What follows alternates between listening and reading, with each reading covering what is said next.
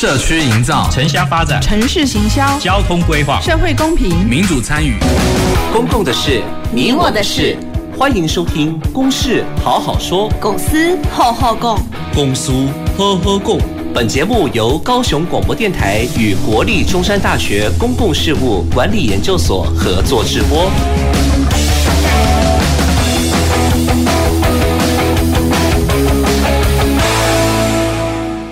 好，各位听众朋友，大家晚安，大家好。呃，我是您今天的节目主持人，中山大学公共事务管理研究所谢正勋。呃，那我们的节目当然每个礼拜哦，都会针对不同的这个公共议题，呃，提出来让我们的收听的观众朋友及听众朋友啊一起来做一些了解。那也可以了解我们现在哦，不管是在高雄市，呃，或者是有很多很多不同的一些领域所所发生的一些公共事情哦，让大家可以了解。好，那。呃，我们今天哦要谈论的这个主题哦，呃，我想某种程度哦也会跟我们有一些切身的相关，但是它好像这样子的一个主题哦，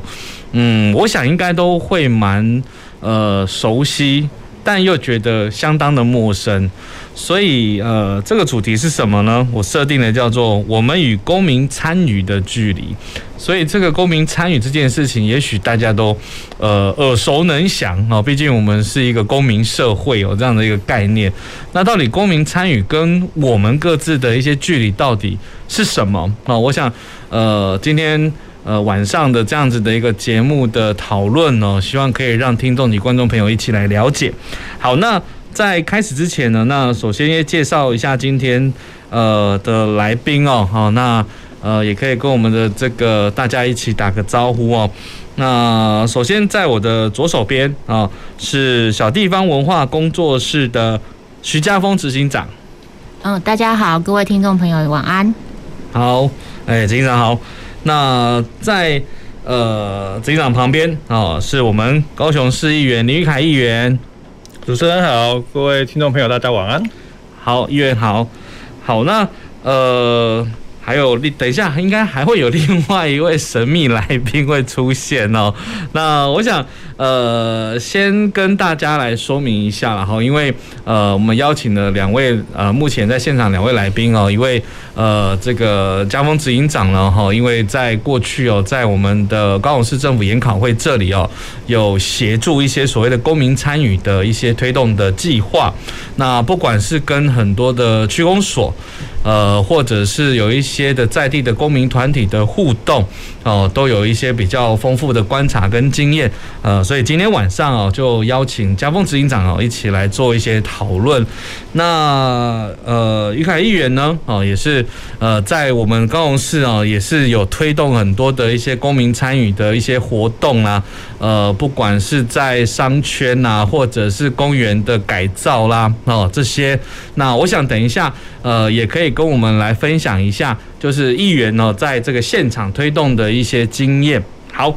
那呃，我想我们这个主题在谈公民参与这件事情哦，其实现在在我们的高雄市哦，真的有很多公民参与的行动在推动，所以包括现在有很热门的，在那个呃河堤社区这边呢，就是三民区啊，有一个鼎泰公园的改造哦。那这个公园的改造，就是透过所谓的公民参与的一些活动哦，让呃很多人一起来呃体验，然后来讨论哦，他们心目中最理想的一个呃游憩空间到底是什么？那当然，这个现在已经变成很夯的一个很萌的一个游憩空间哦。那包括。呃，在旗山哦，其实哦，在今年哦，在旗山也有很多的很多的社区哦，一起来做一个公民参与的讨论。讨论什么？就是来做一些游程的设计，就是他们可以提出一个，就是呃最有在地化的，然后最有特色的呃这样子的一个流程来做推动。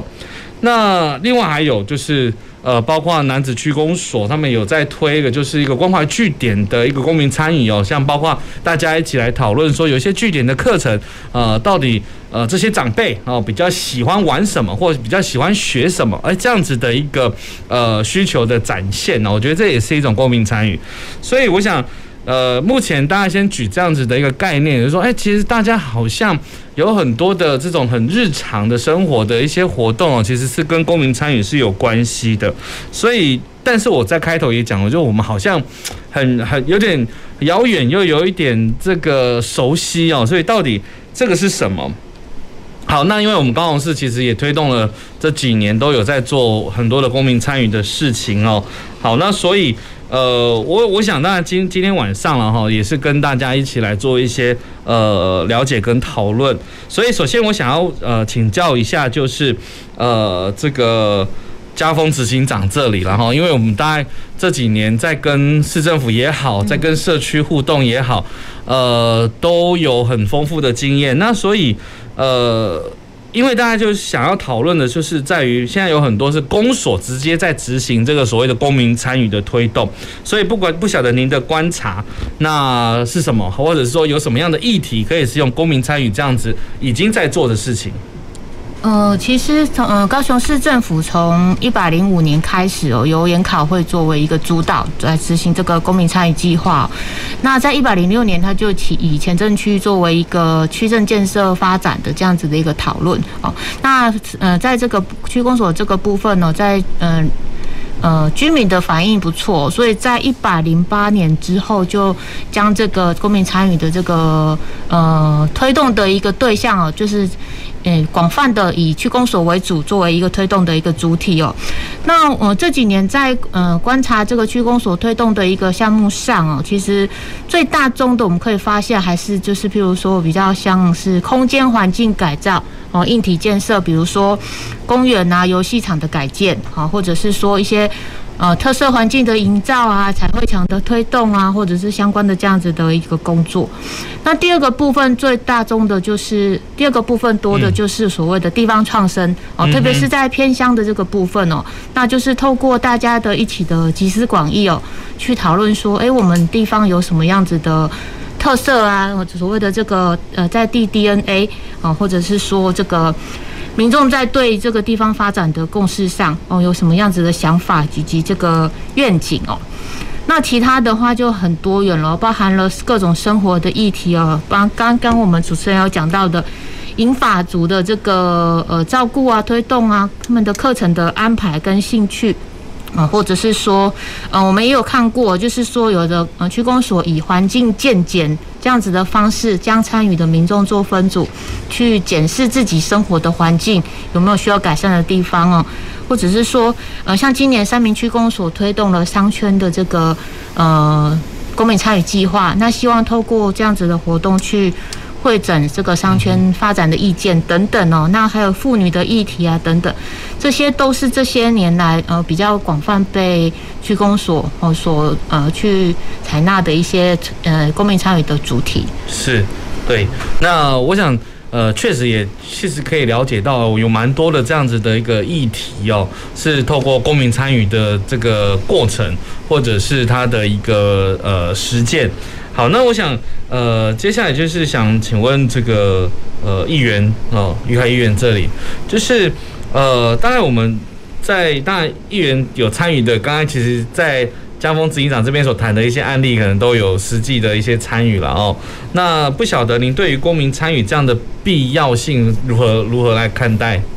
其实那个公民参与哦。简单讲就是，除了投票之外，让市民有更多参与市政议题的机会啊。是，因为我们常常在选举的时候，都会听到民众抱怨讲，啊选举的时候看到人，啊选了也跨不人。嗯，哦，那为什么会跨不人？就是因为很多的过去的公共政策哦，只有在市政府跟市议会里面产生讨论。嗯哼，啊，一般的民众要参与这些市政讨论，好像没什么管道。是，所以一般的民众才会觉得说，啊，我好像除了投票之外，也没什么参与。嗯哼，讨论的机会了。是，那其实民主社会走到现在，更多的议题哈，都是跟民众生活息息相关。比方说，刚才我们的主持人谢老师有提到，不管是公园也好，商圈也好，这个其实都是一般市民直接生活关联性的议题嘛。嗯嗯，那为什么公园要长什么样子？它里面有什么游具，不能让市民自己来决定呢？所以在鼎泰公园这个案例，就三明区的鼎泰公园这个案例哈，呃，印象非常深刻。第一次区公所在办这个所谓公民参与的会议的时候，一样是主持人跟官员坐在上面，哦，啊，民众坐在下面。哦啊，等到整个简报结束完之后，主持人就问说：啊，请问各位市民朋友有没有有没有什么意见？嗯，哦，那没有意见哦，那我们今天会议到此结束。嗯，所以那一场会议留下很深的印象，就是哇，原来我们的公民公民参与会议是长这样子哦。那那个会议之后，我就跟区长沟通，我说区长。这样的一个会议形式哦，比较像是在政令宣导，比较比较不像是公民参与活动。是是是。所以后来我就也去拜访研考会的主委哦，甚至我就请主委。他们有一些经费可以协助区公所来办理公民参与真正的一个会议的形式。那时候也麻烦中山大学公事所来协助这个后续鼎泰公园在做公民参与的一些会议设计啊。嗯哦，那公民参与它其实哦有一些蛮专业的一些会议引导进程，它不是说哦你你说哦你听我说，那说完了大家就解散哦，绝对不是这样的意思，是说。你听我说哦，那说完之后换你说哦，那大家有什么不同的意见？我们透过这个聚焦的方式。把不同的意见可以收拢起来，达到一个大家虽不满意但可以接受的结果。嗯哦，我们希望说公民参与会议是能够达到这样的一个目的，就是大家一定会有各方不同的多元意见，那我们就是透过会议引导的方式，哦，把有争议的先搁置在一边，那有共识的我们先来聚焦，那最后再来处理这些有争议的，大家觉得怎么样的方式可以达到最大的公约数？是。那甚至在鼎泰公园这个案例。它里面表达意见的对象，甚至还有国小的学生。是为什么要让国小学生表达？我们现在在讲儿童表意权，就是因为公园的使用对象不只有十八岁以上可以投票的成年人，最多的使用对象是没有投票权的小朋友，他们过去完全没有参与自己公园规划的机会。嗯哼。所以鼎泰公园这个案例非常特别的是，他直接进到了国小里面去请教小朋友，在你附近的这个公园。你小朋友的想象是什么？你希望里面有什么游具？那现在我们规划里面没有的，诶，或许就可以把它放进来这个设计的概念里面。嗯，是，对，所以呃，刚才也可以听到，就是在过去来讲哦，就是呃，公民参与到底是什么哦？就是有时候在这个政府治理的这个过程里面，好像办一个说明会啦，哈，然后就是。呃，刚刚议员谈到的哦，就是前面大概呃官员前面坐一排哦，大家报告讲完了之后，那跟这个台下台下的这些民众到底他的互动，或者是有没有达到这个比较良善的沟通哦，确实是呃蛮蛮需要再改进的，然后所以那当然现在的公民参与应该是比较双向的一种概念。好，那所以呃在这样子的一个。呃，精神之下啊，其实我知道，在我们另外一位来宾哦，就是要补介绍一下哦，就是来自于旗山区公所社会课林静芳课长啊，来跟我们先打个招呼一下哦。对，我想各位听众大家好。OK，好，金芳课长好哈。那我想因为。呃，会邀请课长来，是因为在呃这几年哦，在旗山区这个地方哦，有很多的公民参与的火花哦，那也有很多的成果，所以我想先请，是不是请这个课长这边的，现在跟我们的呃听众及观众朋友大概先聊一下，就是呃我们做了些什么样的一些公民参与的一些行动呢？好，谢谢谢老师，还有今天与会的哈，我们的来宾。那旗山区公所从一百零五年开始就推公民审议这样的一个，应该在一百零五年的时候，其实是在宣导一个公民参与的一种理念了。所以当时其实我们在社区推公民参与，参与式预算这九个字 常常都念不出来哈。那社区。的，因为我们是属于也是比较偏乡的一个社区了哈。虽然旗山现在大家知道也蛮热闹的，但是还是很多农村的社区。那农村社区它一般普遍的就是老化严重跟参与度不足这样的一个问题。那我们会发现，就是说公所或者是公部门在做什么，有时候其实民众并不是太了解，就是说我们规划的这个。这个目的是要做什么，或者是说，其实有很多人根本就不知道他自己的权益在哪里。也就是说，我是一个社区的公民，我是社区的居民，其实我也可以提出意见来参与。不然他们有时候你问他说社区要做什么，他说你问里长就好了，嗯哼，或者是你去问社区的理事长，或者是某某头人这样。那那这样的一个一个一个观念下，你就会发现说，其实民众好像对于社区的一个发展是有点好像漠不关心。可是你你去。当你在做一件事情的时候，你又会发现说，诶，他们会觉得说路不够平，灯不够亮，那路不够大条，或者是没有铺到哪里，那那其实他们还是会有一些意见，所以我们就会发现说，其实透过公民审议哈，或许是可以拉近民众跟公部门之间的一个距离，所以我们就从社区开始去了解。那其实从一零六一零七我们。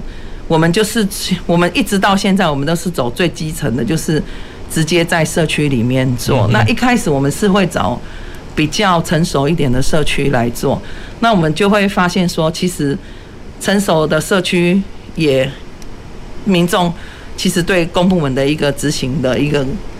诶方向上，他其实也不是太了解。但是我们当然会发现说，其实在一个一个比较老化严重的哈，他们关注的问题还是在老人的这个问题，老人照顾的这样的一个问题，或者是妇女就业啊、青年返乡的哈，其实他们都知道这些问题，但是都会觉得说我们是无力去解决的，会觉得很无力这样，所以我们会透过一些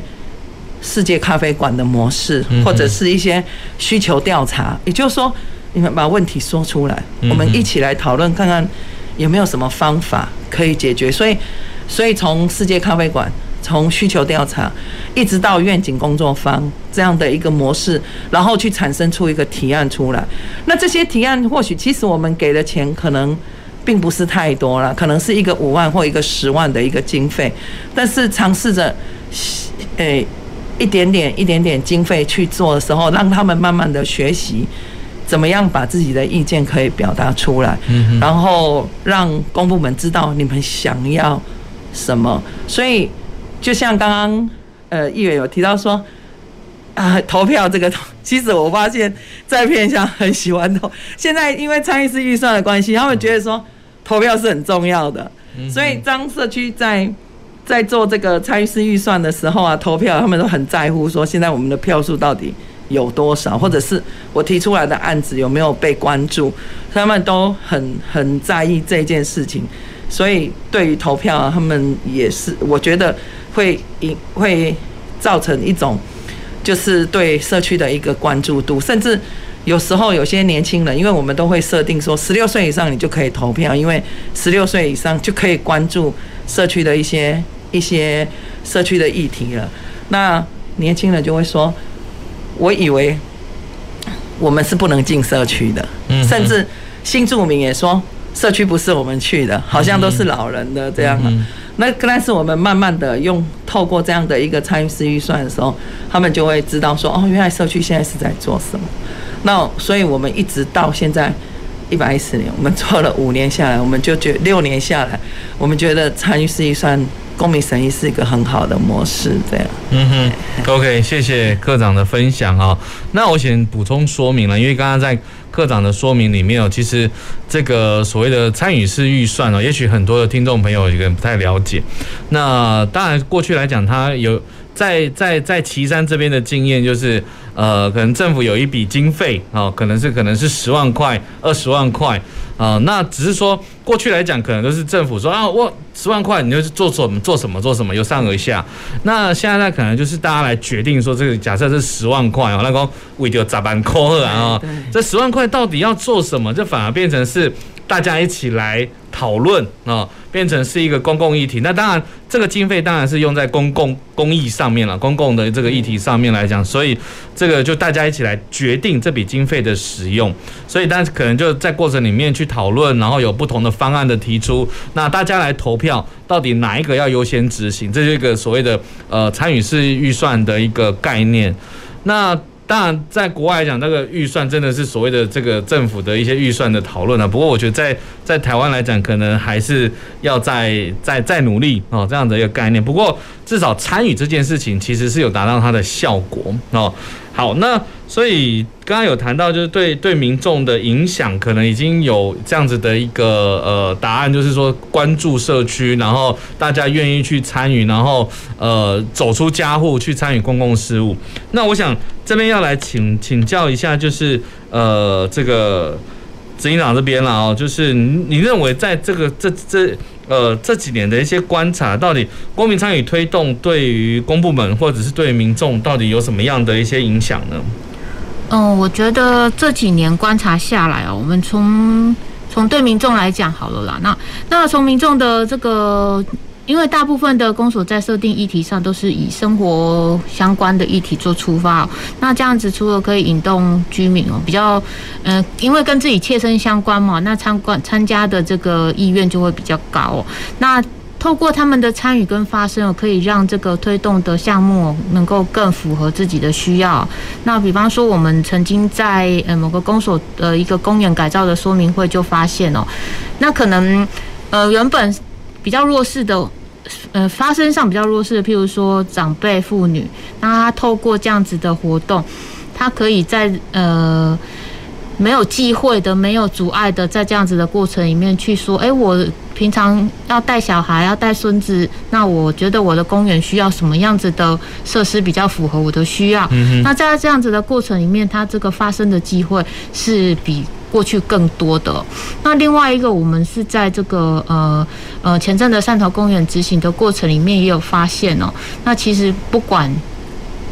这样子的一个公民参与的，其实的活动，它最重要是促成一个对话的平台。那因为其实议题都有不同关心的议题团体或者是在地居民，都是这些相关的呃对象哦。那但是如果说各持己见的话，对我们这个整个呃目标的达成可能没有帮助。但是在我们这样子公民参与推动的过程里面，他就会透过讨论分享。然后彼此能够了解对方的意见之后呢，能够去平衡这样子的意见，好，那凝聚一个比较具体可行的共识哦。所以我觉得在这个部分的话，不管是对民众或者是公部门，是哦，他公民参与都是一个可以促进这个呃政策更贴近需求，或者是更符合大众想法的一个做法。嗯哼，嗯，OK，好，谢谢呃执行长这边，那也请教一下呃。于海议员，有没有对您的观察哦？不管是刚刚在谈的这个鼎泰公园的这个过程，感觉起来一开始是呃一开始推动的公民参与不如预期，然后才有一些的转变。那不晓得您呃在观察这样子的一个案例，对公部门有没有什么样的影响呢？对公部门的影响就是，他们整个座位期间会拉长，这个是公部门最担心的事情。嗯哼，我们那时候在谈公民参与要去做特色公园规划的时候，他们区区长就很担心的跟我讲说：“可是我们年底要结案呢，嗯哼，现在已经五月了，如果还要再……”加上公民意见进来的时间又要多两个月，我要七月份、八月份才能够完成设计，是只有剩下四个月的时间施工，我怕会来不及在年底结案呢。嗯哼，这个一定是非常大的考量。那所以我知道这个担心之后，我就去跟我们的高雄市主计处沟通，我说，因为这个公民参与哦，它跟过去的工程案子不一样。它有一些更长时间的讨论过程，那我们是不是可以把这个案子的预算核销，我用跨年度保留款的方式保留到明年二三月，那把这个两个月到三个月之间的公民参与时间给拉出来。嗯哼，哦，那后来区长他也认同这件事，那主计处那边也说好这个。案子就可以保留预算到明年再处理。嗯哼，哦，这样的情况就会让公部门安心很多啊。嗯哼，哦，否则依过去的施工惯性，哦，就是他们会希望能够在年底把整个案子给 close 掉。是，哦，那其实针对就算是对一般公司来讲，也可以想象，因为那个会计年度就是在年底要关账啊。是，哦，所以说我如果说跟一个公司讲说，哎，我这个计划案哦。哎、欸，我们多两三个月的时间来讨论好不好？嗯嗯，可能一般公司也会觉得说，你得贡献，是对，我们是有财务压力、有会计压力的、欸，是哦。那我们一定要在参与过程当中，哈，让公部门理解到说，这个事情不会让他们有额外的行政负担，嗯哼，哦，那他们就会比较愿意，哎，把这个事情给更多的弹性释放出来，是哦。那因为这个过程当中有公民的参与，哈。到后面在做验收的阶段，也会比较没有争议。嗯嗯，为什么呢？因为过去的这种工程案件哦，通常都是，呃，开工的时候剪彩，然后在验收完成了之后呢，就落幕了。那民众想说，哎，这公园怎么已经盖好了，我都不知道。哦，那事情生米煮成熟饭，他要反映意见也来不及，他就产生怨念，就会对区公所产生抱怨，或是对这些工程单位讲说，你们这样的施工方式都不符合我的需要啦。哦，那你等到这个事件都已经发生了之后，你也来不及反应，也没办法处理，因为已经验收完毕，工程定案了。嗯哼。那我们提公民参与的一个好处就是，让这些意见在前期设计规划的时候就能够进场。是。哦，所以公民他觉得说，哎、欸，你有给他尊重哦。嗯。哦，在规划的过程当中，我居然有办法参与一个公务预算、公共工程的执行，哦，他就会把他意见丢出来。那当这个意见有被参采的时候，我在这个鼎泰公园得到一个最大的回馈，是来自于一个小朋友。嗯，好，我在那个验，呃，就是验收完，然后开放游乐的第二个礼拜，我去那个公园去现场看状况。嗯哼，有一个小朋友，他就看到我穿背心，他就跟他妈妈拿着一张纸卡给我，他说：“议员叔叔，我这张卡片给你，然后另外一张是要给区长的，你可不可以帮我拿给区长？”嗯哼，它里面就写说。我很喜欢这个公园，因为它里面有溜索跟弹簧床。是哦，谢谢区长做了这么好的公园。嗯哼，哦，那它里面谈到的溜索跟弹簧床是原本设计里面完全没有的东西，后来是因为他妈妈带了他去参加那一个工作坊。公民参与的工作坊，那这个会议里面，他们就提到很多个不同想要的油具，那其中溜索跟弹簧床真的在后面就在设计阶段里面被放进去，所以他们对这件事情是非常有感的，因为那是我提供的意见，我提出来的需求居然被满足了，这是过去公部门工程里面不可能发生的事情。是，那这样的其实是市民很有感，而且公部门最后就在最后面，那个区长跟我讲说，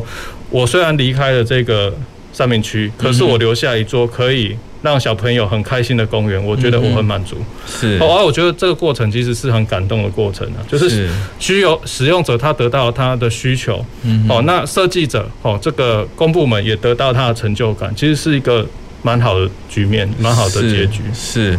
对，我想这个也是非常令人感动的一个案例哦，因为这个透过参与，确实达到了呃改变。呃，原本的这可能没有办法达到的一个结果，所以我觉得这个需求的这个被被被实践哦，这个真是蛮蛮不错的哦。那当然，这样子的一个案例，其实在台湾、在高雄有很多地方在做一些推动。那所以其实呃，到底要怎么样去？呃，把这个所谓的公民参与去更加的去深化，或者是让它可以呃融入在我们的日常，我觉得这个是我们可以一直的等一下继续来做讨论的事情。所以我想，呃，我们就先请各位听众及观众朋友休息一下哦，等一下我们再回到我们的现场，继续来针对我们这个所谓的公民参与的议题哦，继续来做了解跟深入的讨论。好，以上谢谢。南台湾的活力，南台湾的热情，南台湾的魔力，我不可抗拒。因为有我有你，要向全世界看齐，在 FM 九四点三创造奇迹，高雄广播电台。小陈啊，看起来心情不错哦。妈妈的照顾问题解决了吗？对啊，真的很谢谢你告诉我一九六六长照服务专线的讯息。现在我妈妈都有日间照顾中心的交通车接送上下课，还有提供营养美味的午餐，很棒耶。嗯，我爸爸也说有朋友作伴聊天，每天还能参加不同的健康促进课程哦。看长辈在日照中心过得开心又舒适，做子女的我们就可放心工作了。以上广告由卫生福利部提供。我中签了！我中签了！哦，我没中。没关系，我请你喝咖啡。现在使用中央八大加码券对接高雄券，来高雄看电影、买书籍、健身动资、旅游，享用客家美食，或是买农产、原住民艺品，消费满额都可以领到高雄券，还能参加日月抽活动哦！免费花加码券，还能再赚高雄券，这么好康，马上就走！高雄应有尽有，来高雄开就赚。广告由高雄市政府新闻局提供。亲爱的听众朋友，大家好，我是林俊吉。畅游高雄，公车好行好便利，欢迎使用高雄 iBus APP 查询公车动态，提早三分钟到站等待。提醒您，等车时要面对来车方向，提早举手，看到公车方向灯亮起，再将手放下。下车时提早按铃，等车辆停稳再离开座位，下车才安全哦。欢迎继续收听高雄广播电台 FM 九四点三 AM 一零八九。大家好，我是张后台医师。接种 COVID-19 疫苗可以预防感染，降低重症及死亡的风险。然而，部分国家即使接种率逐步提升，确诊及死亡人数却不一定逐步下降。提醒大家，千万不可以因为打过疫苗就松懈了防疫。无论是否已经接种疫苗，都要戴好口罩，正确洗手，持续配合防疫，保护自己也保护他人。有政府，请安心。以上广告由行政院与机关署提供。随时陪伴着你，你最好的默契，空中串联一起，分享点点滴滴。九十三，九十三。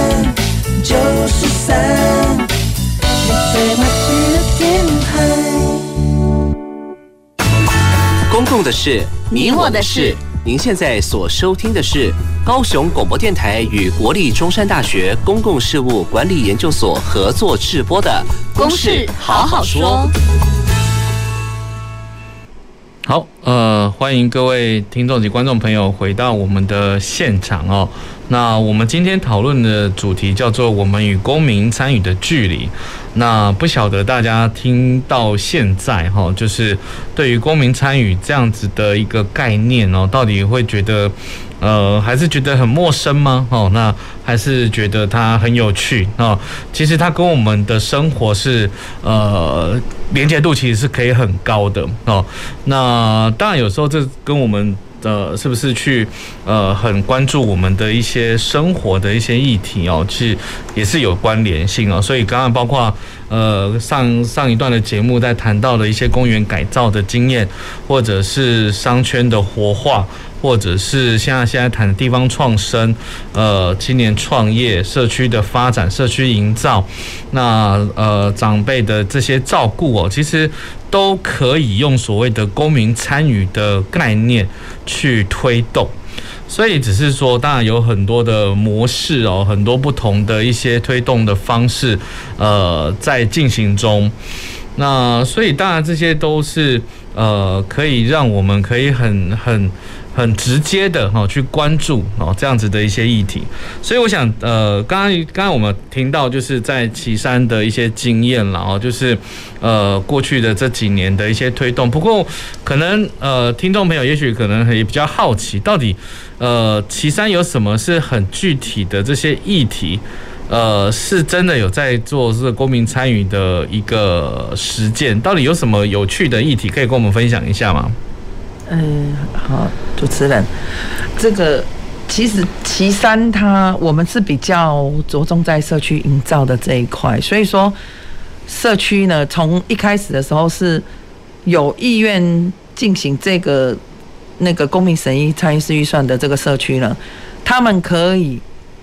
邀集社区的居民来讨论，就是如果假设我们有十万块，我们要做什么这样。那其实，在我们一开始的时候，跟就是比较有有趣了哈，但也就是这个也是一般人很容易就是会去提，会去就是马上就会反映说，啊，那十万块啊，那么办一袋得三千啊，三十袋的那个处理单啥，然后好完姐姐，好就是也也是很多，或者是哎，那个十万块啊，哎呀，啊不得十万块哈，哎来佚佗一天哈，安尼哈。嘛是袂歹啊，反正就是嘿，这是这也是我们的需，也是居民的需求这样。所以一开始的时候，其实就是会民众就是会很直接的就说，我到底可以享受到这十万块，我我直接可以享受到的是什么？这样。那其实这也是一个社造的过程呢，就是说民众怎么从他个人的一个需求，然后可以进阶到。这是整个社区的一个需求。那我们怎么样去透过一个工作坊，慢慢的去跟他讲说，如果你这十万块一餐就把它吃掉了，那不是很可惜吗？如果今天我们可以去开办一个什么样的课程，或者是可以诶把我们的厨房整理好一点，那这个对我们的据点，或者是对我们社区呃改善我们社区的个环境。不是就可以长久的去去运用吗？所以，所以这个就是跟民众在慢慢的，也是一种教育的过程呐。那我觉得参与式预算哈，就是有时候是过程真的好像比结果比较重要这样，因为我们也曾经票选出来的的案子是做不下去的，也就是票完了以后才发现说，他怎么是问题的开始，因为民众他。他想要去做一个候车亭，或者是他要去，他想要去，就是说找一块地做社区的厨房，然后都发现说这些他们所所谓的说可以设的地，根本都就是不可行的哈，就是可能是私人的地，或者是危险性比较高一点的，那都用地都无法取得，所以所以这个部分呢，就会让民众说，那你是不是就是会做？你你你都讲假的，你公部门说给我们十万，可是都告诉我们说这个也不能做，那个也不能做，这样。那那所以说，从一零六年到现在，我们也是一直就是滚动式的修正，修正让让慢慢的让民众知道说，你当你在提这个案子的时候，你必须要考量到的问题是是可可行性高的。啊，或者是公是属于公众利益的，嗯，那这样的一个方案的时候，我们再再来进一步的去把这个提案做一个具体化，不然你可能会票选完以后就是就是发现它根本都不可行，是，哎，那那那这个也是一个就是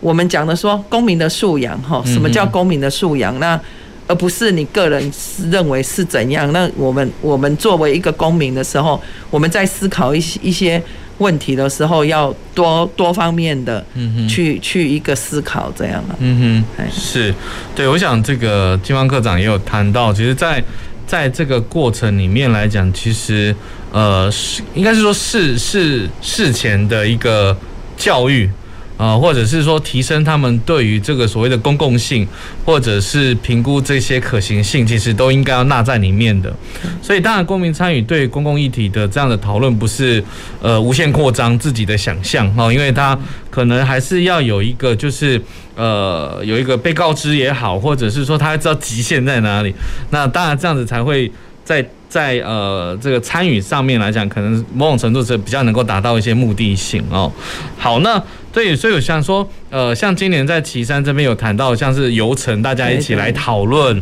然后也真的在把这个票选完之后的游程来做推动，我觉得这是一个蛮有趣的一个呃经验哦。那所以我想，应该这样子的议题，大家其实就很开心的去参与，就不会是很很很硬的公民参与的公共议题哦。所以我说这样子的，像不管是呃大家去票选游程啊，或者是大家。票选或者是讨论那个所谓的阿嬷的古早味啦，哈，大家去找出这些东西，我想某种程度都达到了很很很深化的一些参与的一些精神在这里面。好，那不晓得呃这个呃嘉丰执行长这边哦，因为其实到底我们要怎么样能够深化公民参与这件事情，或者是呃所谓的公民意识的这样的加深？因为大家讲说，除了教育以外，哦，或者说还有其他的一些方式呢？嗯、呃，其实我觉得就是呃，公民意识除了就是在这个日常生活中落实嘛，那像刚刚科长讲的，就是在这个社区的这个。呃，我们这个参与的议题的设定上，其实非常的重要。那特别是说，嗯、比较生活化的、跟日常生活相关的、不要过于生硬的议题，在民众的呃参与的这个引动上会比较有优势哦。那另外的话，我也觉得说，嗯、我们在这个整个参与活动的设计上，怎么样去配合我们参与对象的这个日常生活的一个习惯是非常重要的。那譬如说像。我们如果是在都会型的呃地方办理的相关的活动，那是不是我们的这个呃时间点哦，譬如说晚上或者是假日，那可能在比较乡村的地方，我们平常日的呃下午就是比较适合的时间，这个都是需要去做比较细部的设计哦。那另外，因为呃其实像整个活动的设计的话，就是它的互动性跟这个游戏感哈体验的这样子的一个呃会是。带领民众更能够投入发表意见的一个过程哦。那比方像刚刚议员讲的这个鼎泰公园的这个推动的过程哦，那其实说我们在设计这个呃它的这个工作坊的一个规划里面，呃，不管是在地的民众或者是这些呃特工盟的妈妈们哦，其实对我们这样子的设计的一个过程非常的有呃非常的认同啊，因为我们是先用现场。做一个现勘体验，好让他们去做记录跟跟整理。那后来等到我们到了一个合适的场地之后呢，再让大家去做共同的讨论跟呃各自意见的发表。那其实妈妈也是跟我说，其实她觉得这个这一场活动是她参与过，她觉得最有公民参与。嗯哼的这个这样子的一个一个一场了，那我们现场也是有那个在地的阿嬷很开心的跟我说，她从来没有参加过这么有趣的一个公听会哦，这样子的一个话，她会用公听会啦，但其实我们是工作坊，那她就是很开心，她说她这辈子都没有参加过这样子的一个活动，她很开心她的意见被被记录下来哦，不管有没有采纳哦，那她就是她这样透过这样子的一个。呃，推动哦，那其实下次如果有这样子的活动，我相信他就会比较有愿意出来做参与哦。所以这样子，其实我觉得整个呃活动的设计啊，还有这个对象的这个选取，都是一个非常重要的关键哦。是，我想这个我们谈到这个呃公民参与的深化跟扩大这件事情，其实呃目前当然我们在。台湾这边其实已经有公共政策的网络参与平台这样子的一个设计，所以大家如果呃有兴趣的话，其实可以上刚刚谈的这个平台上面去。如果你有一些提案的话，可以去呃这个申请啊，然后来看能不能够获得这些所谓的一些方案的支持哦。那甚至是现在其实，在高雄，它在这样的平台里面也有已经设立呃有很多县市政府的专区，我们高雄市也有一个专区，所以我们高雄市的市民如果呃有一些不不错的一些政策的 idea 或者是一些创意的发想，其实也可以在这个所谓的平台上面的高雄专区去提出来一些想法。好，那当然，呃，在过去来讲，呃，我们高雄市其实曾经有讨论过，要能不能够把这个所谓的公民参与法制化这件事情。那这个所谓的公民参与的公共政策自治条例，那当然。这件事情就想请教我们的议员啊，那那个约翰议员这边关于这个所谓的法制化这件事情，你怎么看？这个在高雄市议会，其实从去年开始就一直在讨论说，有没有可能把公民参与的机制法制化？那法制化有几个重点，第一个就是它的组织编制必须要是跨部门的，嗯嗯，哦，然后由这个至少是副市长以上的来担任召集人，然后邀请邀集一个民间团体代表，哦，它不只是一个官方的委员会，它还要纳入民间团体的代表，这个是一个架构，哦，第二个是它经费来源，哦，必须要有明定在法在法制里面有明定每年要编列多少的预算。那那个时候比较有争议的是，我们在草案的版本里面，一开始希望的是工程费用的百分之二拿来作为是公民参与的一个预算编列了。嗯哼。哦，那当然这个百分之二对于市府来讲，他们就觉得说，这个数字可能还有讨论的空间，所以后来这个就暂时被搁置。那第三个是说，到底有多少个公民去提案联署，才要变成一个政府必须要受理的提案？嗯哼，好像刚刚主持人有提到说，行政院那个旧影平台。他只要五千个人复议，嗯，哦，就能够完成这个提案，然后政府部门就必须要去回应这个提案，是，哦，不管他接受与否，他都要给一个理由，嗯哼。那高雄市如果要开一个自己的市民的联署平台的话，那我们到底要有多少个人联署，市民同意，他才能够成案？哦，这也是一个在法制化过程里面有被讨论到的一个关键点，是。哦，那当然因为。那个预算的来源对于市府来讲是一个蛮大的呃考量，嗯哼，哦，所以说这个提案一直没有在市议会通过，因为呃坦白讲，就是市府的主管单位研考会那边很担心，如果它变成一个法制化的过程，就变成市府每一个案子的工程案，它要提拨百分之二的经费出来做公民参与的话。会在这个框架底下造成市府在执执行施政方面很大的一个等于说困扰啊，对他们来讲可能是一个困扰。是哦，就是我刚才讲的，很多公务员他们会认为说，我过去在执行公共工程的时候，我只要把设计图做好。按图施工，最后验收通过，我就可以结案。嗯，但是如果你百分之二的预算要拿来做公民参与，我每一个案子都要有很多的不同的意见来导入，那会不会造成我工程师做的时候一些很大的阻碍？嗯哼，哦，我我刚才有讲嘛，一定是有不同多元的意见，有人是认为那样好，有人认为这样好，那最后收拢的结果谁？要来决定哪一个到底是好或不好，嗯哼，哦，对于政府部门来讲，他们就会觉得可能很尴尬了，嗯哼。但我觉得，呃，势必是要往这个方向走，因为像我们国土面积一模大概一模一样的这个大小的荷兰，嗯哼，他们在推公民参与，其实已经非常有年代了。哦，那为什么后来他们很多的重大公共建设会变成世界的楷模跟典范？因为他们。在这个过程当中，有非常多专家、民间团体、人民的意见在里面，所以他做出来的工程，他不求快，但他做出来的东西一定要符合各方需求。是，他做出来的不会是满足一个市府，我要把预算消化掉，然后工程单位我只要有钱赚的工程，他做出来的工程一定是满足。大家在当下，并且符合未来需求的这个公共建设是哦，那当然就这样的讨论的品质出来，它有经过一些筛选、意见筛选，然后不同的专家给出来的意见，然后最后做出来的结论，一定是会比较严整。严严谨的嘛，而且一定是比较符合这个国家的需求嘛。是哦，那我觉得未来一定是会朝这个方向走，只是我们必须要让公部门、要让行政单位放心，说我们来做这个事情哈，是有足够的团队能够来带领执行，因为毕竟他们是工程人员，他们是公务员，是他对公民参与的会议或是工作方，或是这些呃各种的。意见导入的形式，它并不是那么熟悉，所以我会觉得未来公民参与如果要深化的话，这些种子的培力团队，嗯哼，是非常非常重要。因为台北为什么可以走得比较快？是我坦白讲，因为那边学校很多。哦，所以说他们的公民参与的团队辅导团相对资源来得多，但是高雄的话，因为我们南部的学校相对少，然后一般民间团体他要承接这样的一个公民参与的政府计划的时候，他会有自己的条件上的限制。是哦，所以我会觉得说，如果未来要走这块，研考会就市府负责公民参与的这一个主管机关，他必须要花比较多的心力，再把这些种子的公民参与的讲师哦，会议引导人员。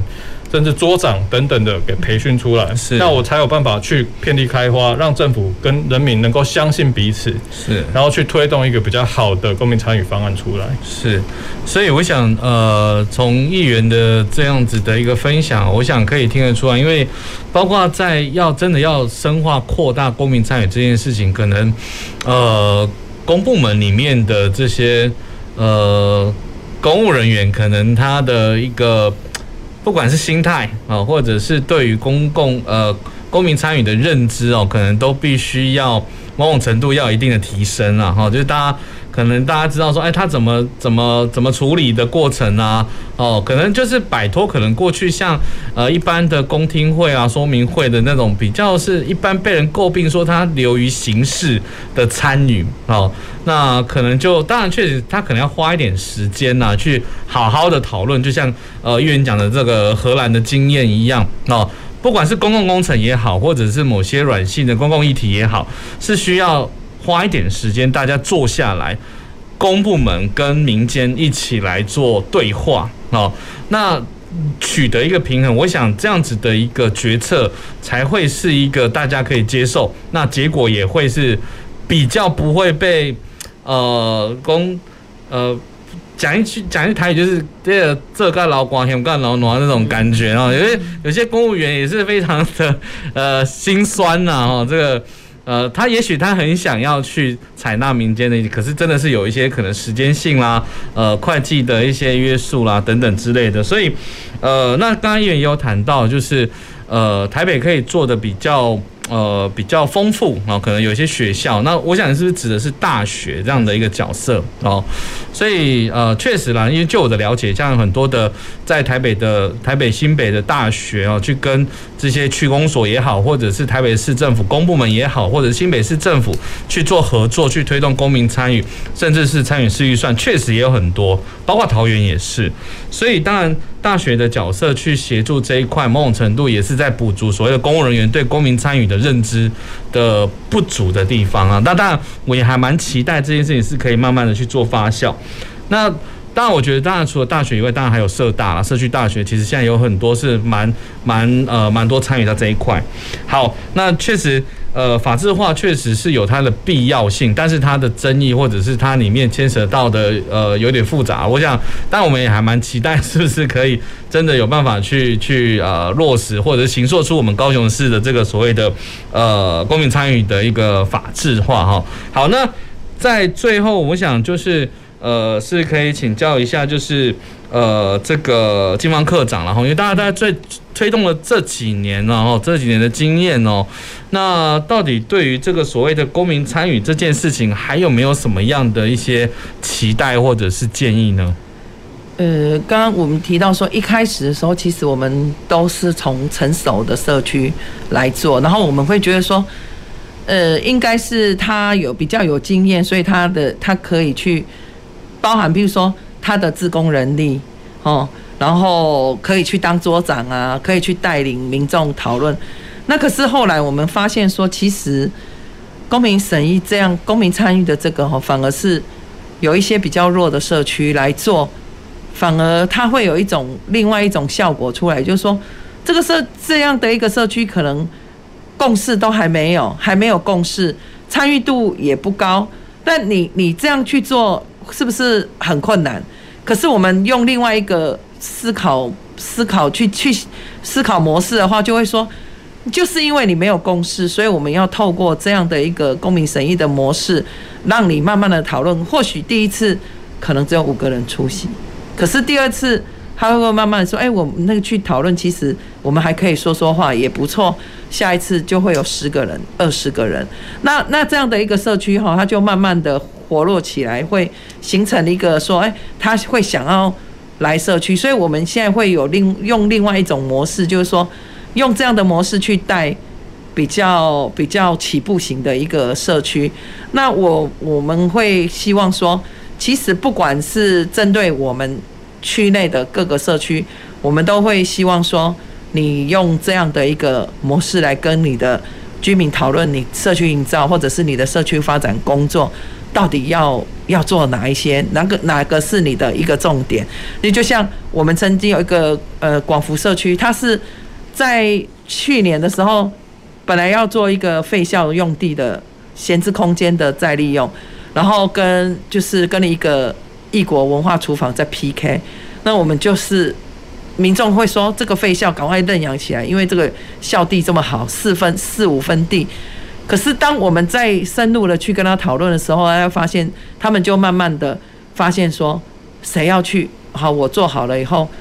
谁要去维护？嗯，谁要去做后续持续的？那而且十万块到底够不够的问题？所以最后呢，他们就是透过票选去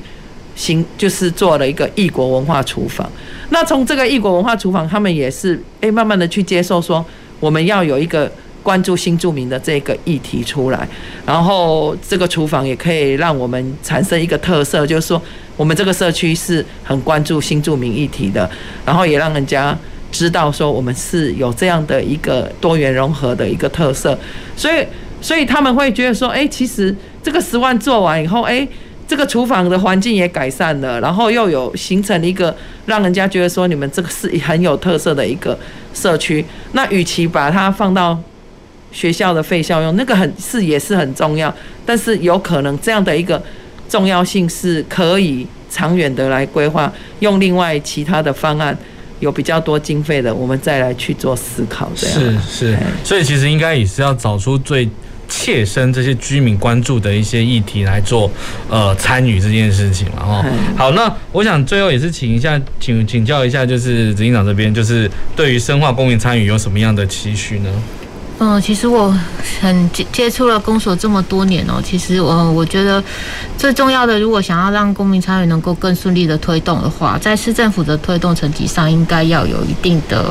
层级啦。这样子，不管是公所或者是第一线公务人员，他们在操作上会更有更有力啊，更有 power，更有支撑，就对，更有支撑。那另外就是在合适的奖励机制的设计上哦，因为呃，其实我们也接触过公，就是公所的人员，他。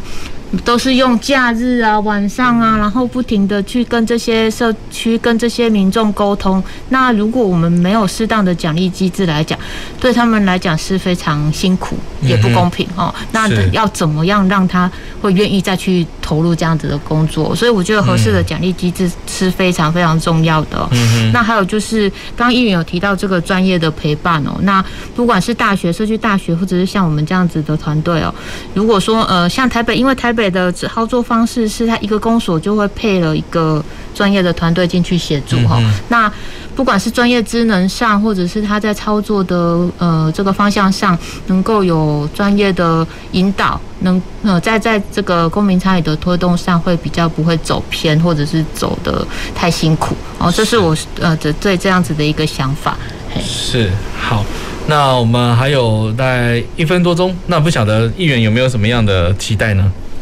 其实公民参与是一个起点哦，这个起点是告诉我们的市民或是我们的国民，就是政府的治理哈，不要期待政府可以帮你处理所有事啊。嗯哼，哦，包含整个公园，即便特殊公园盖好之后，后面还有维护的工作啊。那维护工作，你期待政府来帮你做到百分之百，这个可能就过度期待，因为政府资源就是这么多。是，所以我觉得比较好的模式就是，当一个公共建设发生了之后。或是完工了之后，那后续就由市民，比如说组成巡守队，我们自己来维护自己的环境。嗯嗯。哦，包含我就是阻止外面的 哦人来乱丢垃圾、来乱吐痰、乱丢槟榔、哦乱丢烟蒂。那有这个垃圾的时候，我们自己由巡守队来负责维护，把它清理干净。是。哦，这样才能够保持一个好的空间，它在设计被。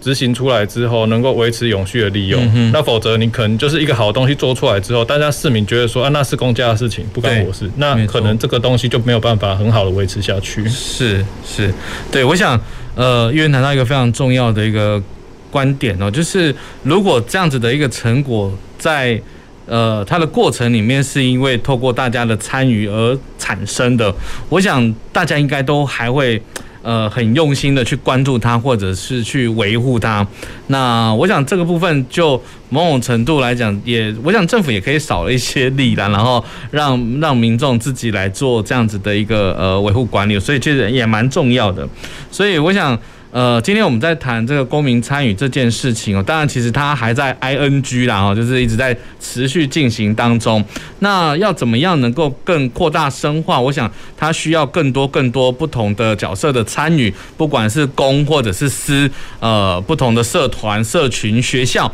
哦，大家一起来努力。好，那我想也真的蛮期待哦，是不是？呃，公民参与可以融入我们的生活日常，然后真的达到一个所谓的公民社会这样子的一个理想。好，所以让我们跟公民参与的距离不要再那么的遥远哦，它其实就在我们的身边。OK，好，那我想再次感谢哦，最后呃，谢谢三位来宾哦，精彩的一些分享。那也谢谢我们的听众及观众朋友的收听及收看。那下个礼拜一同一时间，也请继续回到我们公事好好说哦，再会。